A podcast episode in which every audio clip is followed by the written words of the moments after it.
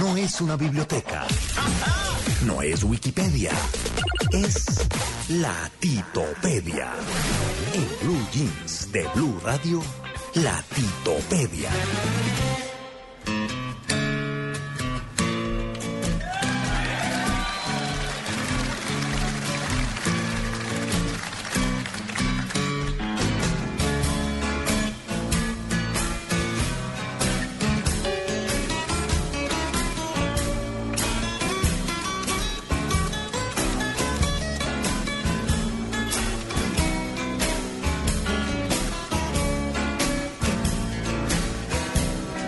Bueno, la Wpedia hoy. Sí. Arrancamos con uno de los mejores guitarristas de toda la historia, Eric Clapton. Ah, uf. El instrumento más apreciado por él, el más eh, costoso, la guitarra más costosa. Les voy a hablar de curiosidades musicales el día de hoy en la Titopedia. La guitarra más costosa de la historia es propiedad de Eric Clapton. Claro. Se llama Blackie. Blackie. Él le puso Blackie a su guitarra. Es una Stratocaster que rompió todos los récords en las subastas de Christie's en Nueva York en el año 2004, alcanzando el valor de 959.500 dólares. Casi un millón de dólares Blackie de Eric Clapton. No. ¿Y quién tiene esa guitarra ahora? Esa ¿Se guitarra, esa guitarra creo que ha retornado a Eric Clapton porque pues, creo que fue una subasta benéfica Ah. y entonces obviamente la guitarra de todas maneras la, la vuelve a conservar él y es la consentida, es la favorita de él y estamos hablando de un instrumento que conserva uno de los guitarristas que ha marcado toda la, la historia pues de la música con su guitarra. Claro.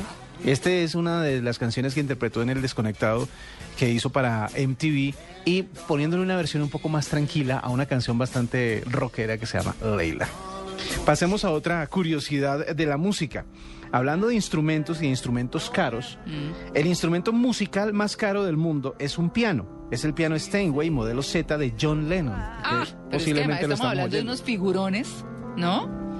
El músico compró este instrumento en 1970 y siempre estaba en el cuarto de su casa en Tyranson Park, en Inglaterra.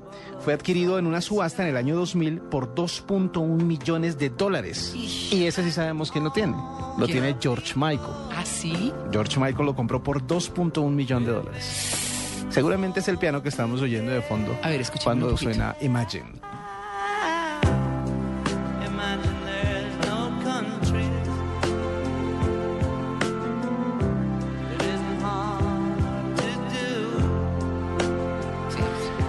Pasemos a otra curiosidad musical. Hoy es 28 de julio y un día como hoy murieron dos grandes de la música clásica. ¿Ah, sí? ¿Recuerda esta canción? A ver. O esta melodía mejor. A ver. Uy, por favor. Vivaldi. Antonio Lucio Vivaldi, más conocido como Antonio Vivaldi, fue un compositor y músico italiano del barroco, que además era cura. Esta es la primavera de Vivaldi. Sí, exactamente, esta es la primavera. Es una de las figuras más relevantes de la historia de la música eh, y está, era apodado el cura rojo, porque era sacerdote, era católico y además era pelirrojo. Compuso más o menos 770 obras. Entre las cuales se, se cuentan 477 conciertos y 46 óperas. Y es especialmente El conocido Barón justamente por esta serie de conciertos para violín y orquesta que se llamaban Las Cuatro Las Estaciones. cuatro estaciones, sí, Esta es primavera, Es justamente. primavera. Del Barón Rojo. Exactamente. Yo creo que las cuatro estaciones es de las piezas clásicas Más populares. y que más versiones, de las que más versiones se habrán hecho en el mundo. Pero curiosamente en alguna historia musical decían que eh, esta obra maravillosa estuvo perdida durante un tie- un tiempo, o sea, la dejaron de tocar. ¿Qué tal? Eh, Alguien la resucitaría. Unos años y alguien la volvió a encontrar y dijo, por Dios, esto tan bello Sí. del cura rojo, no lo estábamos escuchando. Pues bien, él murió un 28 de julio en 1741. Y años después, en 1750, en Leipzig, murió eh, Johann Sebastian Bach, Bach. Uh, de- del cual recordamos esta, esta melodía. Yo creo que es una de las más Uy. famosas de él, la tocata y fuga. sí.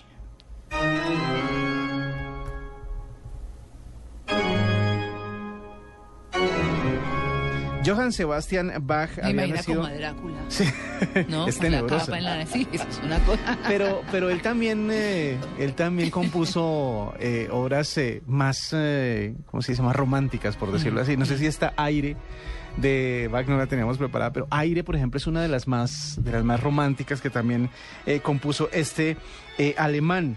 Eh, fue compositor, organista, cla- clavicenista, violinista, violista, maestro de capilla y cantor alemán de música del barroco. El miembro más importante de una de las familias de músicos más destacadas de la historia, con más de 35 compositores famosos y muchos intérpretes Oiga, destacados. ¿ustedes veían al conde contar en Plaza Sésamo? Yo sí. Pero por supuesto. No, Cuento este era el, el antesala de la salida del conde contar. No, lo máximo, lo máximo. Volvemos a la música clásica para nuestra siguiente curiosidad. El virtuoso violinista Nicolás Paganini, al que oímos con su capricho número 9, Sí. era un estuche de mitos y leyendas. Por ejemplo, se dice que usaba a propósito cuerdas de violín gastadas para que se trozaran durante la interpretación y así sorprender a los, a los espectadores. O sea, como le daba tan, tanto al instrumento que rompía las cuerdas. Entonces la gente quedaba admirada, pero decían que lo que, lo que Tenía su pasaba era que tenía su trampa, Y exactamente. los, y los del rock creían que rompiendo guitarras estaban descubriendo algo interesante. Mira, yo creo que este fue de los primeros rockeros.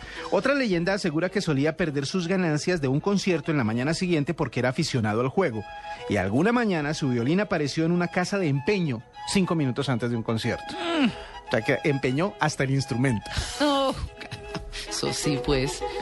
La siguiente curiosidad tiene que ver con una banda de la que estábamos hablando hace un rato. Es los Beatles. En 1962, Decca Recording Company, Decca que era una de las co- compañías más grandes y de las que todavía subsisten como una de las que más eh, eh, envergadura tienen, rechazó a un cuarteto de jóvenes de Liverpool. El argumento de los directivos fue que no les gustaba cómo sonaban. Y la música de la guitarra ya estaba pasada de moda. John, Paul, George y Peter Best salieron de la disquera con su manager Brian Epstein sumamente decepcionados. George Martin, sin embargo, les ayudó a firmar un contrato para el grupo con la marca Parlophone de EMI, con la que grabaron todo lo demás. Y surgió la institución de Best por otro baterista. Así llegaron eh, Ringo Starr como baterista titular y Andy White como sustituto. White grabó con la banda el sencillo que nos acompaña en este momento, Love Me Do. Que saliendo al público en octubre alcanzó el lugar 17 en las listas de los 20 éxitos del Reino Unido. En noviembre hicieron su debut televisivo en el programa de noticias People and Places y en 1963 su nuevo álbum Please Please Me alcanzó el segundo lugar en popularidad. La Beatlemanía nació en el 62 con esta canción después de haber sido rechazados por Decca Records. Ahí cerramos, W, nos falta Cerramos con una. Ok. Cerramos con Luciano Pavarotti. Ah, no, pero... El 24 de febrero, ustedes ya habían hablado de que él no sabía eh, leer música, ¿no? Ah, sí, sí, sí. sí, que lo él, hemos dicho. que él no, no tenía esa cultura pues de haber aprendido a leer música, así que había diseñado su, propio esca- su propia escala, su propio pentagrama. Bueno, el 24 de febrero de 1968, el público dedicó al tenor italiano Luciano Pavarotti una cantidad de aplausos que logró levantar el telón del Teatro Deutsche Oper de Berlín, que se levantara 165 veces consecutivas. Eso de que aplauden, aplauden, entonces vuelven y levantan el telón y sale todo el elenco. 125 veces. 165 veces. seguidas. 165. O sea, aplaudieron tanto que tuvieron que levantar el telón 165 veces durante una hora y siete minutos. Una hora y siete minutos duró el homenaje y los aplausos al, eh, tenor eh, eh, italiano Luciano Pavarotti en, es- en la noche en la que él interpretó el papel de Nemorino en la ópera Le Désir d'amour. Mi francés está un poco rústico. De Gaetano, Donis- de Gaetano Donizetti.